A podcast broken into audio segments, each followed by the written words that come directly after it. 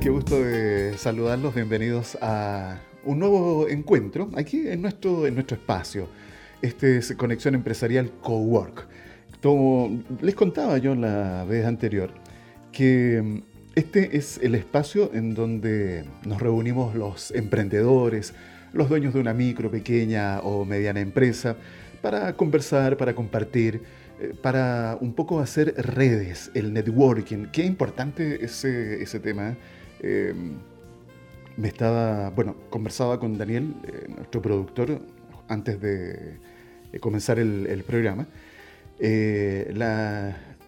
tantos detalles que a veces son a modo personal, pero también se trasladan al tema profesional.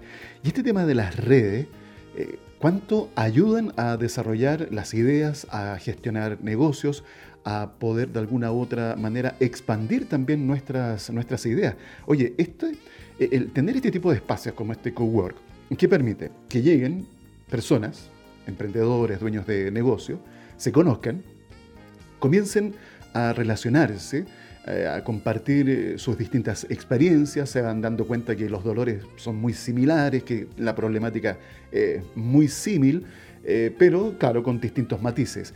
Pueden comenzar a hacer negocios entre ellos mismos. Entonces, el tener este tipo de espacio, claro que es positivo. Obviamente que hoy día con el tema de la pandemia, claro, estamos más con este tipo de cowork así como el que tenemos hoy día, virtual, pero son importantes igual tenemos que adaptarnos a todo lo que nos está hoy día eh, proponiendo esta, esta pandemia. Así que bueno, felices nosotros de que tengamos este espacio, el cowork de conexión empresarial, así que cada uno de ustedes sea muy, pero muy bienvenido. Oye, eh, estamos presentes, recuerden siempre, en nuestras distintas plataformas, está el Facebook, está Twitter, Instagram, está YouTube, Evox y Spotify. Eh, saludo a todos aquellos que se van incorporando a nuestra sintonía, que van descargando eh, nuestros eh, podcasts permanentemente. Así que gracias, gracias estar por estar con nosotros. Oye, hay una, un, par de frases que quiero compartir con ustedes. Una, a ver cómo la toman. Dice así, estoy en una edad en que si me dicen te quiero, automáticamente pregunto para qué. Yo por lo menos estoy ya por, en esa edad, tengo que preguntar para qué me quieren. Eh, seguramente tú estás en la edad en donde ese te quiero es más romántico. Bien, bien por ti. ¿ah? ya. Eh, y la otra frase que quiero compartir con ustedes es la siguiente. Mira, dice así, no he fracasado. He encontrado 10.000 maneras en las que esto no funciona. Esa reflexión es de Tomás Edison. Y qué hombre, ¿eh? qué hombre nos hace esta reflexión. Y fíjate que eh, no está, permiso, ¿eh? voy a, mientras seguimos conversando, me voy a tomar un poquito más de café. Mira que está helada la mañana. Permiso. Ok.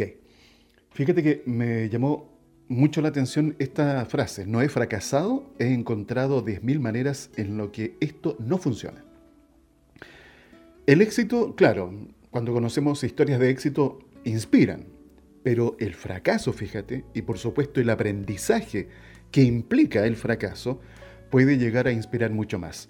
Y lo más importante, que es lo que yo quiero rescatar hoy día comenzando el programa, es que el hecho de fracasar no tiene por qué significar que tú no lo sigas intentando y no lo sigas haciendo. Todo lo contrario, te está mostrando eh, que de esa forma no es. Hay que probar de otra manera.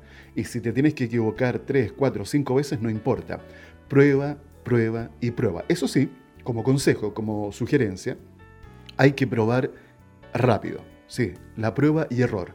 La prueba y error debe ser en un corto plazo, justamente por lo que significa el costo mientras minimicemos los costos, mejor todavía. ¿De acuerdo? Pero no le temas, no le temas por favor al fracaso. Eh, ¿Qué vamos a hacer hoy día en el programa? Bueno, vamos a repasar algunas noticias, vamos a tener la sección de consultas, eh, voy a repasar eh, las entrevistas que tuvimos esta semana, rescatando tal vez como los conceptos más importantes. Vamos a tener también por ahí algún consejo de nuestro entrenador de negocios, Fernando Peirano.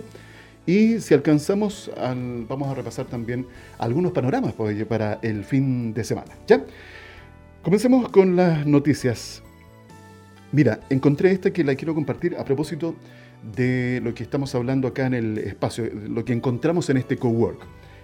¿Quiénes llegan acá? Emprendedores, dueños de negocios, gente que quiere innovar, gente que quiere tal vez ah, desarrollar una nueva idea, no sabe cómo hacerlo. Bueno, en estos cowork eh, nos podemos encontrar, nos podemos conectar con personas que nos ayuden.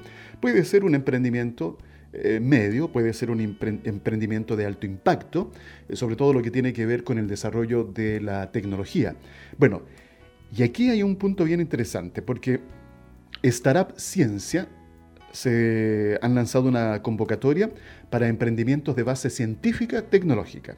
El Ministerio de Ciencia, Tecnología, Conocimiento e Innovación y Corfo lanzaron Startup Ciencia. Este es un fondo concursable que busca promover el emprendimiento de base científica tecnológica en Chile.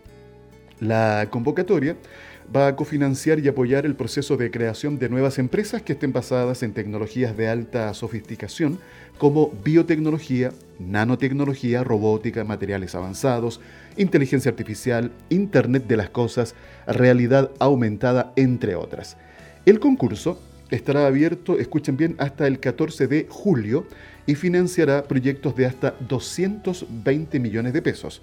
El Ministerio de Ciencia, perdón, el Ministro de Ciencia, Andrés Cubé, destacó que este nuevo instrumento apoyará proyectos que agreguen valor al sector productivo a través de la generación de conocimiento. Las bases y el portal de postulación están disponibles hasta el 14 de julio. Estos son los sitios www.startupciencia.cl y www.corfo.cl. ¿Ya? Oye, ¿qué me dicen de... Estaba eh, viendo algunos portales, se suponía que el miércoles se iba a lanzar, eh, se iba a lanzar el, ah, el, transbordador eh, y se suspendió al final porque hubo problemas con el, con el clima, con el tiempo. Así que les quiero aprovechar de contar, estuve escuchando que se va a realizar este sábado.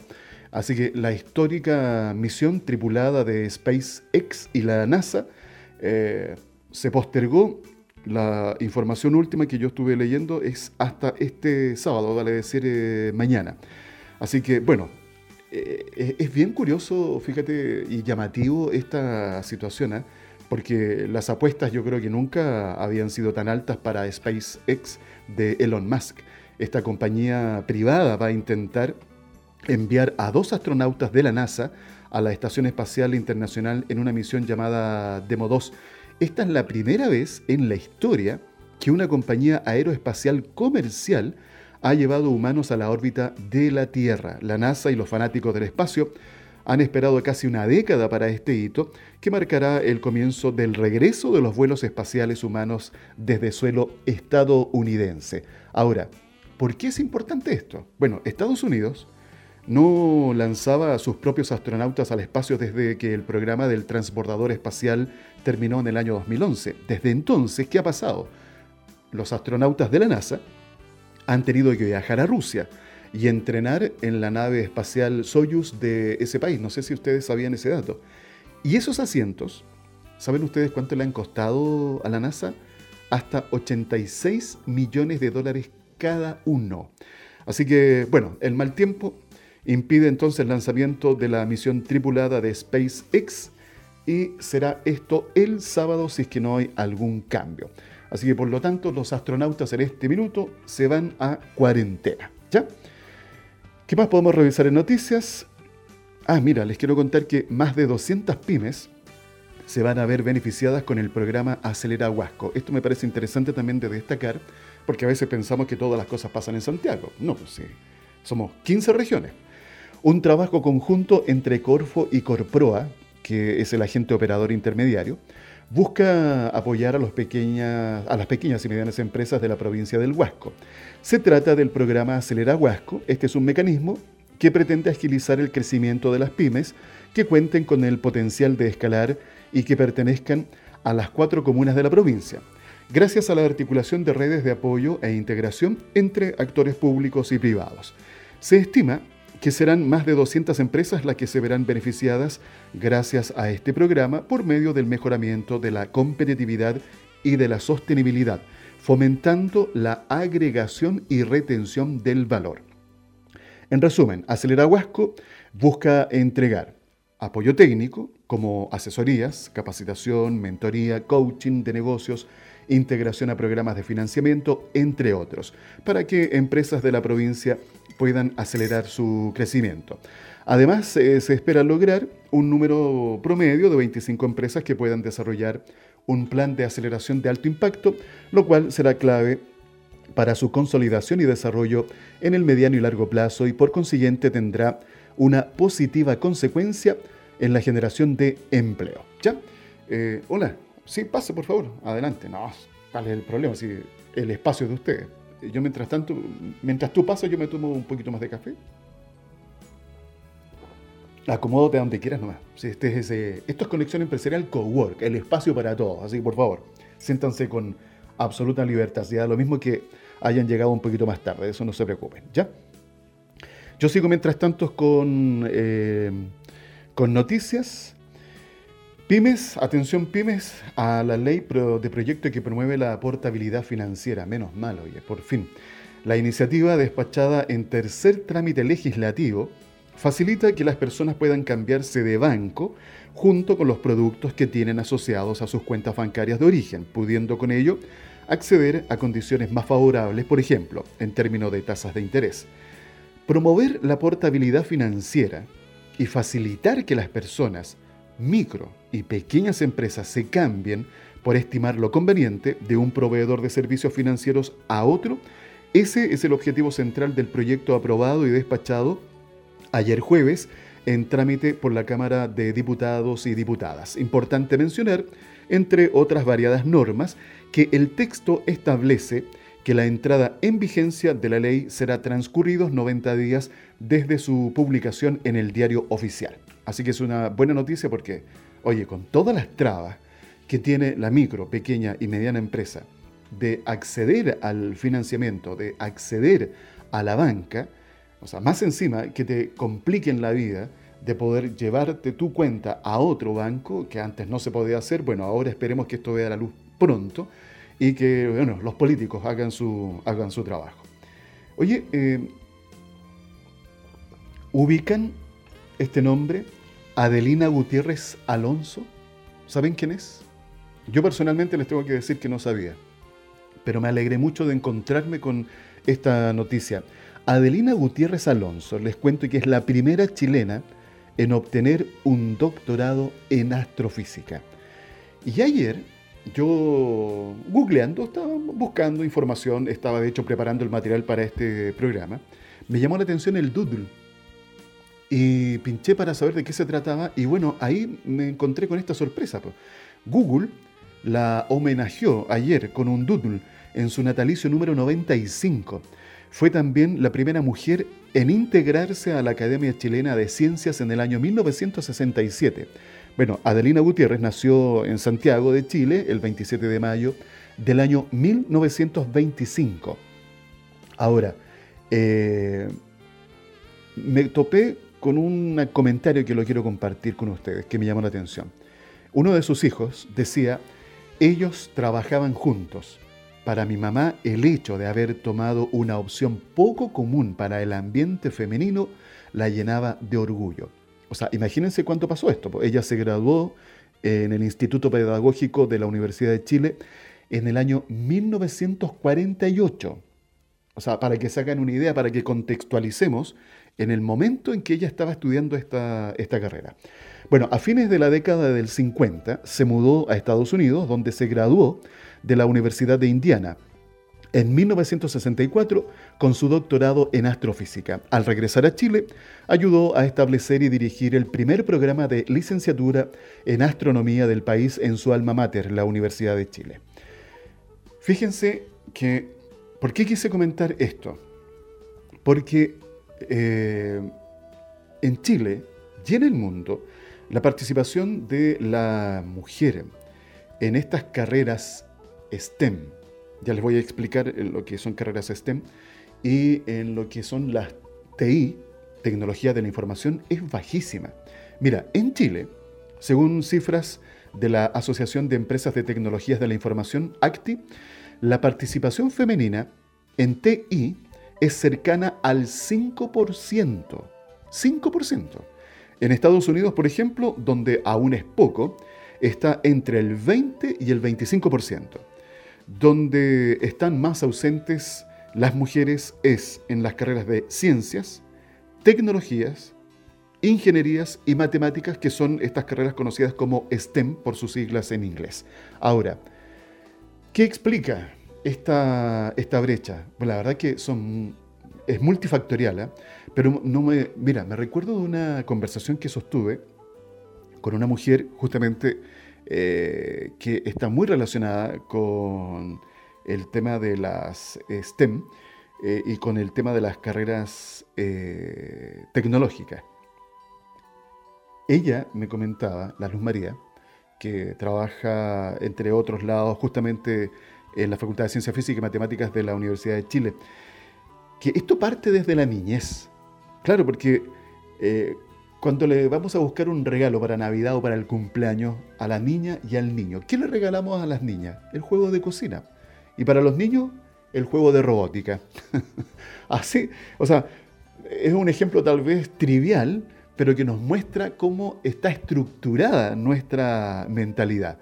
Y en el colegio, bueno, hace, hace muy poco me tocó escuchar a una niña que explicaba que quería participar en el equipo de robótica de su colegio. ¿Y saben qué pasó? El profesor dijo que ella no estaba preparada, pero después le dio el cupo a un compañero que tenía peores notas que ella. Ahora, si no te desincentiva un profesor, son los compañeros donde ser diferente te hace blanco fácil del bullying. Entonces, la verdad, el tema de compartir estos espacios, de incentivar a que las mujeres estudien carreras que tengan que ver con las ciencias, que tengan que ver con la tecnología, es una tarea de todos. Y aquí en el Cowork, por favor, eh, me encantaría ver si después conocemos eh, más, eh, más en detalle a quienes están acompañándonos, a ver si alguna de las mujeres que están llegando acá al Cowork también están relacionadas con el área de la tecnología. Bien, ya, sigamos avanzando con nuestro programa. Permítanme un sorbito más de café porque está, reitero, fría la mañana. Vamos a la sección consultas. Eh, Francisco Hernández, empresario, él tiene un negocio gastronómico acá en Santiago. Pregunta lo siguiente, ¿Cómo puedo innovar en mi empresa? Esa es la pregunta de Francisco. Y yo, bueno, eh, se me notó la exclamación cuando me di cuenta que su empresa eh, en el área gastronómica, porque ha sido uno de los sectores económicos más golpeados, no ahora, si esto viene desde la, del estallido social, desde octubre del año pasado. están como muchos de estos empresarios, perdonando la expresión, como monoporfiados. Eh, le dan un golpe, se paran, dan otro golpe y se vuelven a parar. Pero estamos viviendo, la verdad, una situación muy crítica. Ahora, Francisco, no tengo una respuesta definitiva. ¿Qué quieres que te diga? Pero sí te puedo comentar algunas ideas, tal vez algunos conceptos. Y podríamos partir preguntando, ¿no? ¿Qué entendemos por innovación? ¿Qué entienden ustedes por innovación? Si nos vamos tal vez a una definición tradicional, el término innovación refiere a aquel cambio que introduce alguna novedad o varias. Cuando alguien innova, aplica nuevas ideas, productos, conceptos, servicios y prácticas a una determinada cuestión o actividad o negocio con la intención de ser útiles para el incremento de la productividad. Mira, en este punto, a propósito, eh, Francisco, me recuerdo de una frase que mencionó Steve Jobs, ¿se acuerdan de él? Creador del iPhone, del iPad.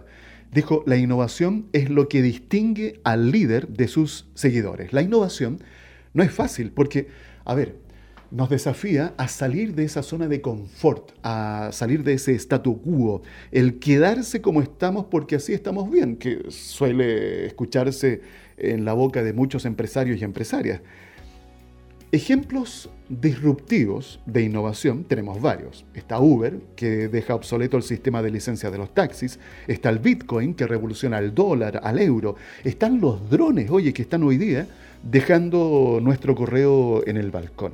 Ahora, obviamente, no necesariamente tienes que ser el próximo Steve Jobs o Mark Zuckerberg, pues la innovación no, no está ligada exclusivamente al desarrollo tecnológico, sino que está presente la innovación, oye, en los más mínimos detalles que te van a permitir hacer lo mismo de siempre, de una forma diferente, con mejores resultados. Siempre me recuerdo de esa frase cuando hemos conversado con Fernando Peirano, nuestro entrenador de negocios.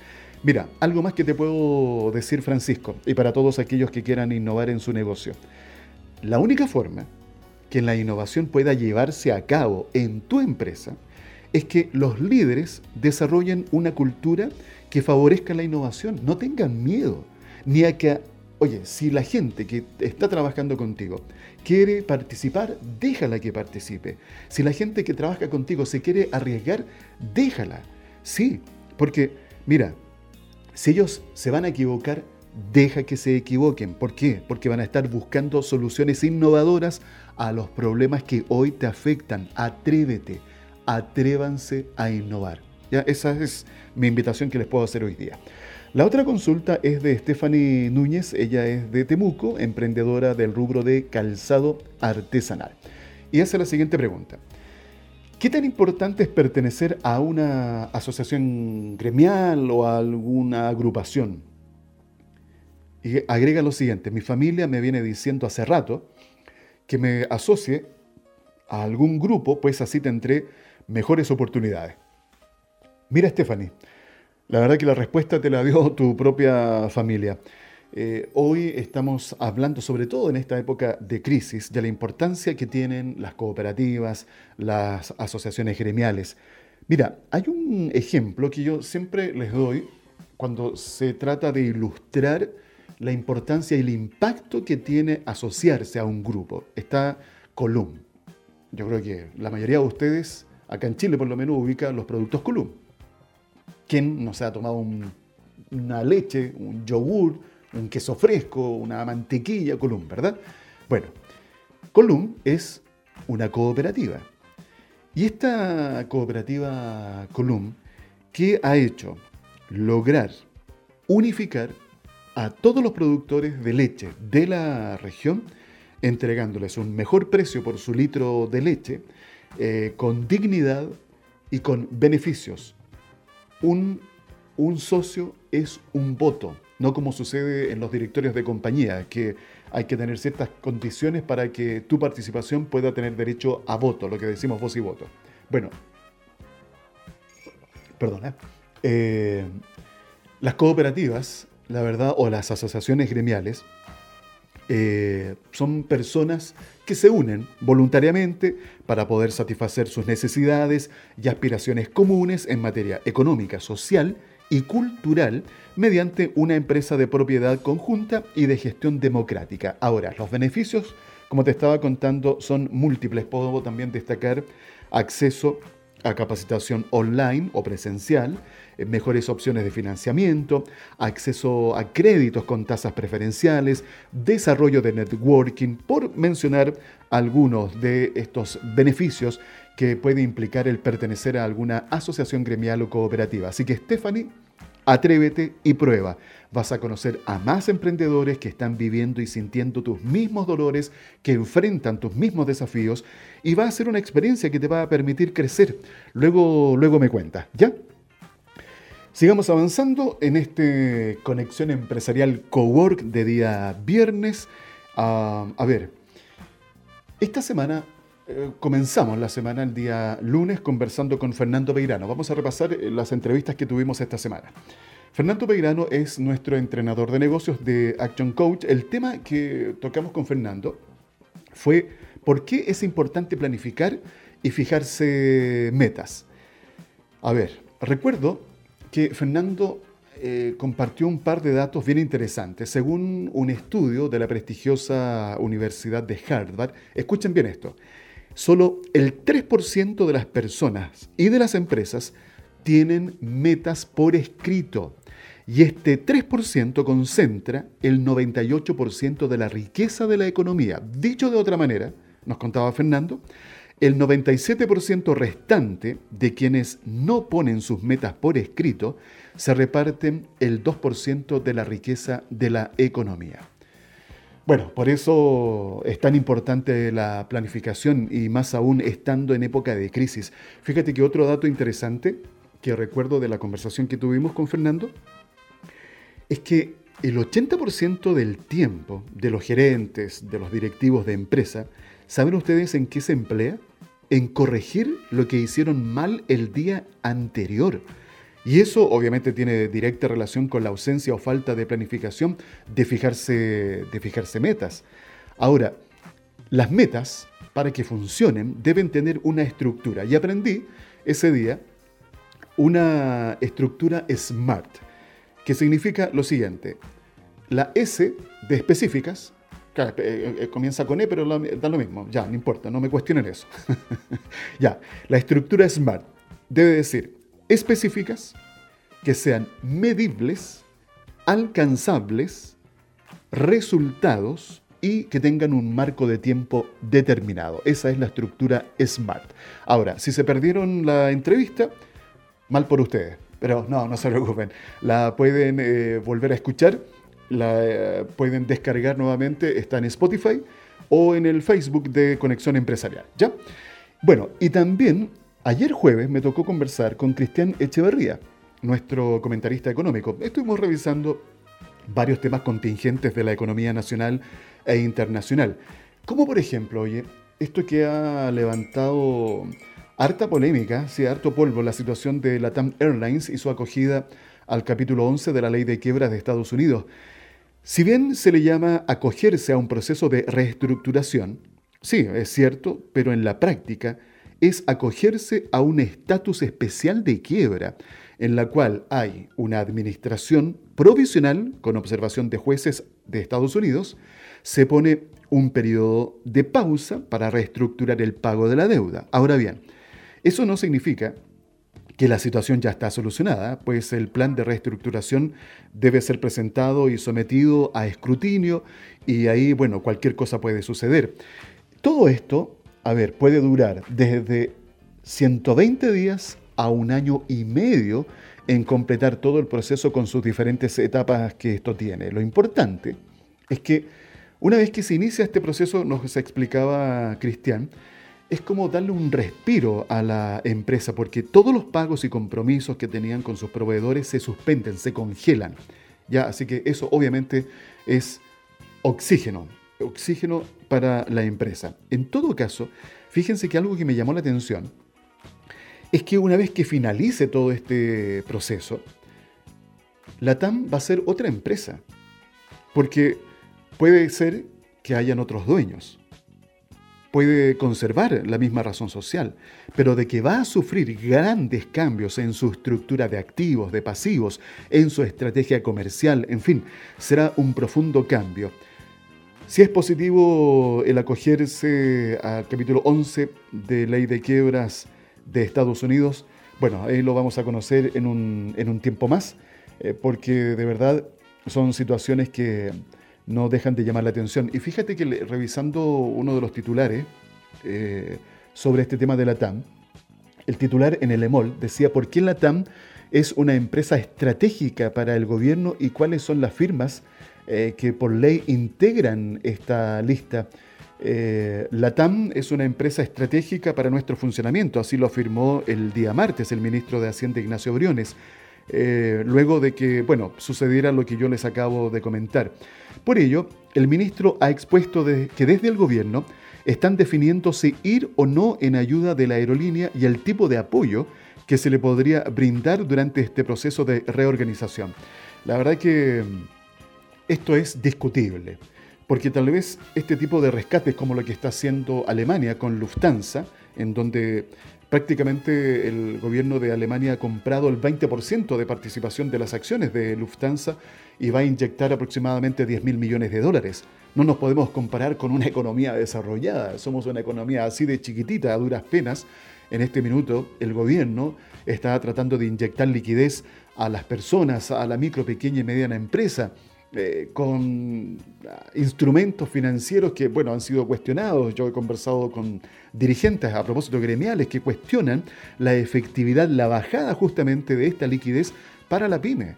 ayer veía un video que me llegó a través de las redes sociales, en donde eh, estaban mostrando la realidad de los dueños del transporte escolar. Eh, ellos decían, oye, nosotros no existimos para el gobierno. Entonces, eh, no tienen acceso a ningún beneficio. Bueno, y me pasa a mí, y seguramente le pasa a muchos de ustedes. No hay caja de mercadería, no hay bono, de, ¿no es cierto?, por el tema del COVID-19. No hay nada. O sea, situación como esta refleja que personas, por ejemplo, de esta, de esta actividad económica, como los transportistas escolares, para el Estado son ricos y para la banca son pobres. Somos el jamón del sándwich, perdonando la, expresión. Pero bueno, es parte de nuestra realidad y por eso les digo, hay temas que obviamente son más que discutibles. Otro tema que analizamos con eh, Cristian Echeverría fue la fijación de precios. Sí, porque, a ver, la historia económica dice que lo que se inicia con una buena intención como política siempre termina con efectos desastrosos sobre la economía. ¿Y saben por qué? Bueno, si no lo saben, escuchen la entrevista que tuvimos ayer con Cristian Echeverría. En todo caso, les anticipo lo siguiente. ¿Saben por qué termina siendo un desastre? Eh, porque la fijación de precios lo que hace es fijar un precio por debajo de lo que es el nivel de equilibrio del valor real de un producto o productos. Y una de las consecuencias es que se activa, aparece el mercado negro. Eh, ya, suficiente adelanto. Recuerden que pueden escuchar el comentario económico que tuvimos ayer jueves en nuestras plataformas. Está en Spotify y también en el Facebook de Conexión Empresarial. Bien, ¿les parece que vayamos a escuchar un interesante consejo que nos trae Fernando Peirano, nuestro entrenador de negocios de Action Coach? Conexión Empresarial presenta El entrenador de negocios PyME dejo con ustedes a Fernando Peirano, Business Coach de Action Coach. Hola, ¿cómo estás? ¿Qué sabes acerca de los mitos del marketing y la publicidad? Sin duda que hay muchos, pero los siguientes cuatro que quiero comentarte son los más grandes y los más graves si les haces caso. El primer mito es que la gente compra al precio más bajo.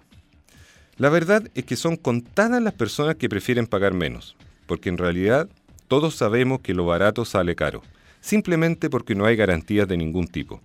En cualquier situación, seremos más las personas que buscamos tener cosas valiosas y de calidad por nuestro dinero. Encuentra la manera de que las personas perciban verdadero valor por tus servicios. Después puedes aumentar un poco el precio, ya verás los resultados. El segundo mito es que entre más variedad tenga, mayores serán mis ventas. Puede jugarte a favor o puede jugar muy en contra. Muchas opciones pueden confundir a tu cliente. Por lo general, ofrecer muchas cosas hará que tus ventas bajen, ya que resulta difícil decidir. Limita a tus clientes a decir sí o no lo compro, para evitar que se pregunten ¿cuál compro? El tercer mito es que todos me necesitan. Eso sin duda es lo que quieres creer, pero la mayoría de las personas tal vez ni consideran gastar en ello. El mayor peligro de este mito es hacer creer a los dueños de negocios que pueden vender sin necesidad de hacer marketing. Creen que su producto es tan especial y diferente que la gente vendrá a ellos por arte de magia, y esto rara vez ocurre. Segmenta tu mercado y ofrece soluciones específicas. En esto, el marketing nos indica que la verdad es que de lo que se trata no es de una competencia de productos, sino que de una competencia de percepciones. No importa si tienes el mejor producto, lo que importa es lo que la gente piense al respecto. El cuarto mito nos dice que debes cambiar seguido tu publicidad o tus ventas van a caer. Jamás retires un anuncio que funciona, solo porque te ha cansado a ti. Realiza cambios sencillos, como el acomodo o alguna frase. Siempre prueba y mide. De la cantidad que tienes para publicidad, invierte el 80% en algo que ha probado estar funcionando y el 20% en nuevos detalles. En el momento que algo nuevo funcione, empieza a modificar estos porcentajes. El objetivo es obtener cada vez más clientes a menor costo. Todas las estrategias que decidas realizar debes medirlas. Y una forma sencilla para saber cuánta gente te trae cada estrategia es la siguiente. Divide el costo total entre el número de clientes que te trajo esa estrategia. Por ejemplo, supongamos que yo imprimo volantes y me gasto 100 mil pesos, invierto 100 mil pesos en imprimir estos volantes. Y estos volantes me atraen 12 clientes significa que cada cliente me costó 8.330 pesos. Hay miles de estrategias y también distintas formas de medir tus resultados en publicidad, así como también incrementar tu volumen de venta. ¿Te gustaría aprender cómo evaluar tu publicidad y hacer que atraiga solo prospectos calificados, vale decir, potenciales clientes que estén en condiciones de comprarme? Llámame o escríbeme y con gusto te entregaré más información. Que tengas una excelente semana. Conexión Empresarial presentó El entrenador de negocios pyme. Si eres dueño de una pequeña o mediana empresa y deseas mejorar tus resultados, desarrollar negocios y mejorar tu calidad de vida mediante la recuperación de tiempo libre, contáctate con Fernando Peirano a su correo fernandopeirano@actioncoach.com o al teléfono móvil 8819 4575.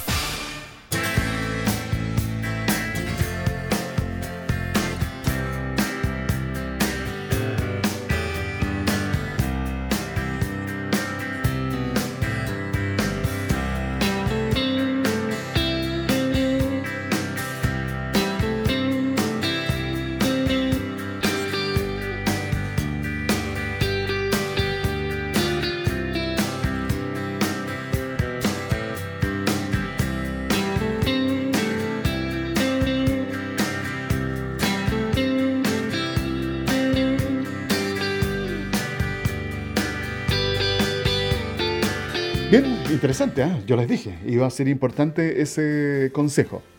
Oye, como el tiempo avanza rápidamente, yo me estoy pasando ya, pero si mi productor me permite, ¿sí? ¿A quién le va a preguntar?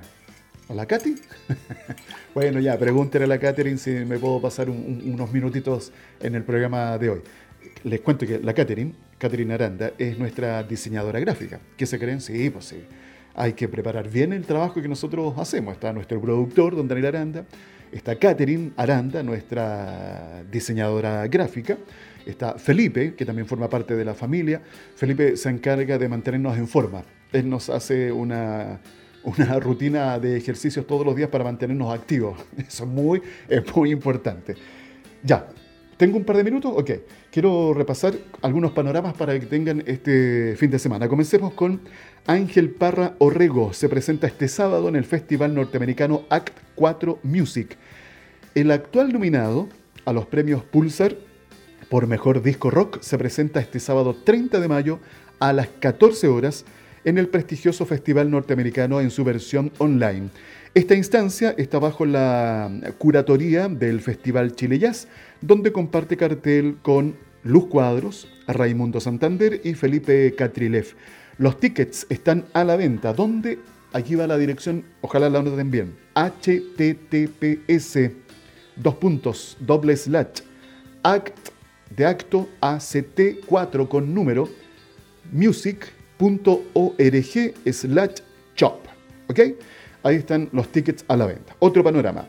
Pillanes y Lanza Internacional son eh, preseleccionados en el Festival InEdit. El Festival de Cine y Documental presentó a los primeros preseleccionados en la categoría de videoclip, donde este año se seleccionó a Loro de Pillames y el tema Remar hacia atrás de Lanza Internacional. Hay una votación popular que puedes hacer en el sitio web del festival. Loro es una de las canciones preferidas por la gente donde, nuestra, donde se muestra la diversidad de sonidos de Pillanes con un sonido electroandino que evocan a guiños de la nueva canción chilena. Por otro lado, Remar hacia atrás, sin duda este es uno de los temas más políticos de Lanza Internacional y no da tregua a quien aún sigue abrazando a la ingenua idea del sistema político actual. Esta canción refleja a una banda que no tiene miedo a decir las cosas que nos afectan como sociedad en el mundo actual. Las votaciones por estos videoclips ya están abiertas, donde cada persona puede elegir los 10 videos favoritos de la lista. ¿Dónde tienen que ir? www.inedit.cl slash votación guion medio online guion medio videoclip guion medio 2020. Espero que las hayan variado con la, con la dirección. Ya, y algo más. Ya, lo último. Eh, la Asociación Gremial de Industria Musical Independiente de Chile, IMI Chile, inicia la campaña hashtag Escucha Música Independiente. Este es un llamado a incentivar al Estado, medios de comunicación y auditores a escuchar y dar espacios a la música nacional e independiente en medio de la crisis global. Al igual que en el resto del mundo, bueno, en Chile la música está sufriendo las consecuencias de vivir en un país funcionando parcialmente sin escenarios, eventos masivos y la ausencia de vida social lo que se agudiza considerando que la música ya vivía días complicados tras el estallido social que comenzó en octubre del 2019.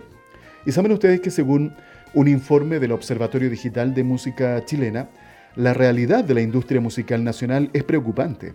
Desde octubre, del año pasado, se han suspendido más del 90% de los espectáculos programados y cerca de un 80% de las empresas declaran arriesgar despidos y quiebra durante los próximos meses. Así que te invitamos a sumarte a la campaña hashtag el gatito escucha música independiente. Bien, ya, ahora sí, suficiente.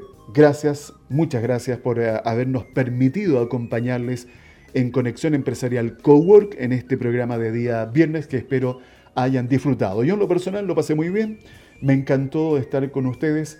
Eh, recuerden estar siempre invitando a más personas, empresarios, empresarias, gente que quiera innovar, que quiera emprender, invítenlos a que sean parte de este Conexión Empresarial Cowork. Que tengan, que tengan un espectacular fin de semana, pásenlo bien, cuídense, lávense las manos a cada rato con agua y con jabón, usen la mascarilla si van a salir a hacer algún trámite, traten de quedarse en la casa, busquen cosas que hacer, emprendan, desarrollen ideas, aprovechen este tiempo en el hogar de compartir también con la familia. Claro, no, no es fácil estar 24/7, pero ah, de todo hay que sacar algo bueno, ¿de acuerdo? Eh, será entonces hasta el lunes que nos volvamos a encontrar con más conexión empresarial. Conexión Empresarial es creado para optimizar las relaciones comerciales, impulsando la accesibilidad, la comunicación y dando apoyo permanente a las empresas en su proceso de modernización y de incorporación tecnológica.